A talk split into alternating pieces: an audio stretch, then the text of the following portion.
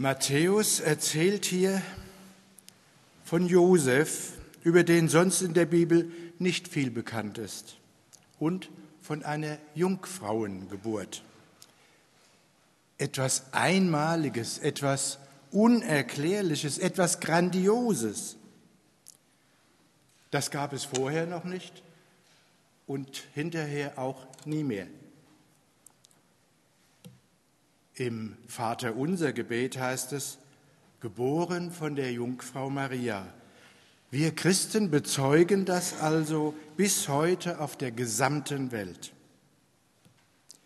Leider gab es und gibt es immer wieder einige Menschen oder etliche Menschen, die dieses Wunder anzweifeln, die es gar als unmöglich abtun. Ja, dürfen wir denn Gott keine Wunder zutrauen? Ihm, der diese Erde gegründet hat, wie wir gehört haben, und der uns Menschen geschaffen hat. Warum zweifeln? Jesus selbst und auch die Apostel haben Wunder gewirkt, was unbestrittene Gültigkeit hat. Wunder geschehen bis zum heutigen Tage. Die Wolke der Zeugen ist enorm. Wir haben vorhin im Psalm gebetet, erzählet unter den Heiden von seiner Herrlichkeit, unter allen Völkern von seinen Wundern. David Ben-Gurion, dem ersten Premierminister Israels, wird das Zitat zugeschrieben, wer nicht an Wunder glaubt, der ist kein Realist. Wer nicht an Wunder glaubt, der ist kein Realist. Wie war das jetzt mit diesem Wunder damals, mit dieser Jungfrauengeburt? Josef und Maria waren vertraut, das heißt zur Ehe versprochen. Irgendwann erfuhr Josef von Marias Schwangerschaft. Und er musste annehmen, dass das Kind von einem anderen Mann war, da er sie noch nicht berührt hatte. Schwanger. Das hatte er seiner Verlobten nicht zugetraut. War er traurig, empört, stocksauer? Mit Sicherheit war er tief in seiner Ehre gekränkt. In unserem Text steht, er war fromm und gerecht und wollte sie nicht in Schande bringen. Was bedeutet das? Eine Verlobung gilt als festes Eheversprechen, damals wie heute. So verbietet sich natürlich jeder Verkehr mit einem anderen Partner. Also handelte es sich doch quasi um Ehebruch. Das stand damals nach dem mosaischen Gesetz unter Todesstrafe. Hätte Josef sie wegen Ehebruch öffentlich angezeigt, wäre es mit Sicherheit zu einem Prozess gekommen, in dem entweder die Todesstrafe verhängt worden wäre oder im günstigsten Fall, etwa aus Mangel an Beweisen, wäre Marias Ruf völlig ruiniert. Er wollte sie aber nicht in Schande bringen. Da Josef fromm und gerecht war, heute würde man sagen, er war ein anständiger Kerl, dachte er, es sei das Beste, sie heimlich zu verlassen. Es gab damals nach dem Gesetz des Mose die Möglichkeit, einen Scheidebrief zu schreiben. So wäre die Verlobung aufgehoben und Maria könnte dann den unbekannten Vater des Kindes heiraten. Das hätte zwar seinem Ruf geschadet, aber die Ehre der Verlobten wäre gerettet. Eine nach seinen Maßstäben als frommer Mann wohl gerechte Lösung. Aber es sollte anders kommen.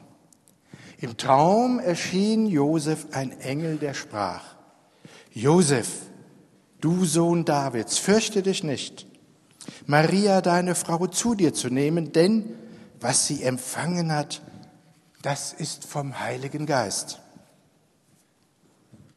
Das hatte gesessen, das musst du erst mal verdauen. Das ist eigentlich unfassbar. Von der Ungeheuerlichkeit dieser Botschaft einmal abgesehen, erhebt sich dabei aber nicht die Frage, warum muss das denn erst ein Engel erklären? Haben denn Maria und Josef nicht miteinander darüber sprechen können? Maria wusste doch von Anfang an Bescheid. Der Engel Gabriel hatte es ihr doch bereits erklärt. Warum hat sie das Josef nicht weitererzählt? Die Bibel sagt hierüber nichts, sie schweigt. Ein Exeget schreibt hierzu, Zitat, das Schweigen der Bibel zu dieser Frage gibt ein beredtes Zeugnis. Das Zeugnis nämlich, hier handelt Gott allein. Menschliches Tun ist unerheblich. Hier leitet Gott selbst seine größte Tat der Weltgeschichte ein. Menschen können dann nichts anderes als seine Werkzeuge sein. Menschen können durch ihre Missverständnisse und Fehleinschätzungen seine Pläne nicht ändern. Gott selbst rückt gerade, was hier durch Josefs Anständigkeit schiefzulaufen droht. Er sendet einen Engel zu ihm, der ihn über den wahren Grund von Marias Schwangerschaft aufklärt. Zitat Ende. Ich finde eine interessante Auslegung. Ein Engel hat bereits Maria verkündet, dass sie vom Heiligen Geist schwanger werden und einen Sohn gebären wird, dem sie den Namen Jesus geben soll. Jesus, Jeshua, Gott rettet. Und Ebenso erklärt ein Engel Gottes dem Josef die Schwangerschaft seiner Verlobten durch die Kraft des Heiligen Geistes und beauftragt auch ihn, dem Sohn solle er den Namen Jesus geben, denn er wird sein Volk retten, retten von ihren Sünden. Welch eine Prophetie. Wer kann denn Sünden retten, Sünden vergeben? Das kann nur Gott. Also impliziert die Aussage des Engels bereits die Göttlichkeit Jesu.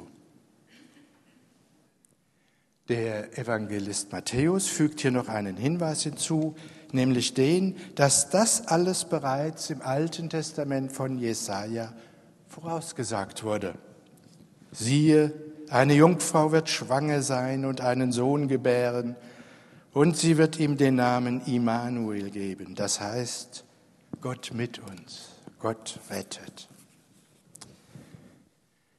Diese Prophezeiung, eine Jungfrau wird schwanger, erfüllt sich nun an Maria und schenkt Josef die, Gewiss die Gewissheit, Gott hält, was er versprochen hat, schon vor 700 Jahren durch den Propheten Jesaja.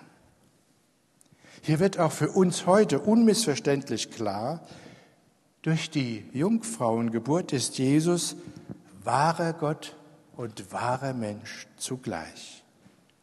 Er hat eine leibliche Mutter, Maria, aber keinen leiblichen Vater, sondern einen himmlischen Vater, Gott selber. Als wahrer Gott war Jesus natürlich frei von Sünden und konnte so unsere Sünden tragen und als wahrer Mensch trug er dann tatsächlich die Strafe für unsere Sünden an seinem Leib.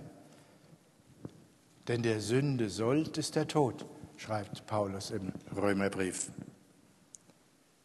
So ist das große Erlösungswerk Jesu bereits in der Jungfrauengeburt angelegt, die damit mit ins Zentrum unseres Glaubens rückt. Zum Schluss werfen wir noch einen Blick auf das Ende unseres Textes, denn er gibt uns auch heute noch einen wichtigen Hinweis. Wir hören, als nun Josef vom Schlaf erwachte, tat er, wie ihm der Engel des Herrn befohlen hatte.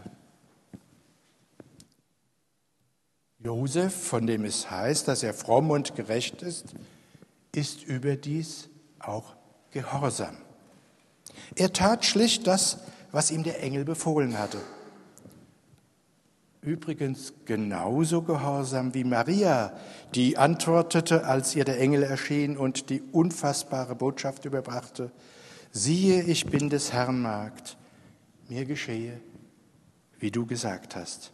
Maria und Josef zeichnen sich aus durch ihr Hören, ihr Glauben und ihr Tun. So sind beide, Maria und Josef, für uns große Vorbilder.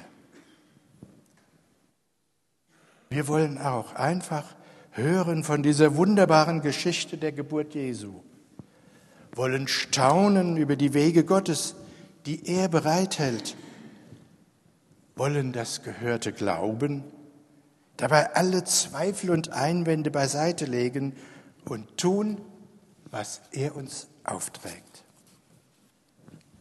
Das klingt einfach und erweist sich doch oft als sehr schwierig. Hören.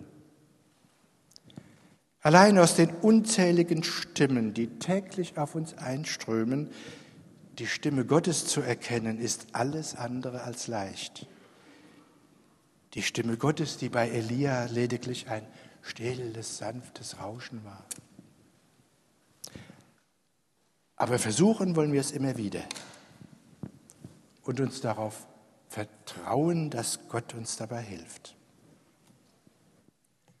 Und dann das Tun ist mindestens ebenso schwierig.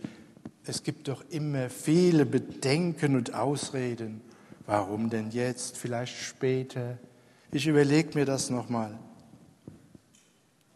Geben wir uns einen Ruck und sagen, ich bin Gottes Magd, ich bin Gottes Knecht und tue, was er mir aufträgt. Und sein Friede, der höher ist als all unsere Vernunft, bewahre eure Herzen und Sinne in Christus Jesus.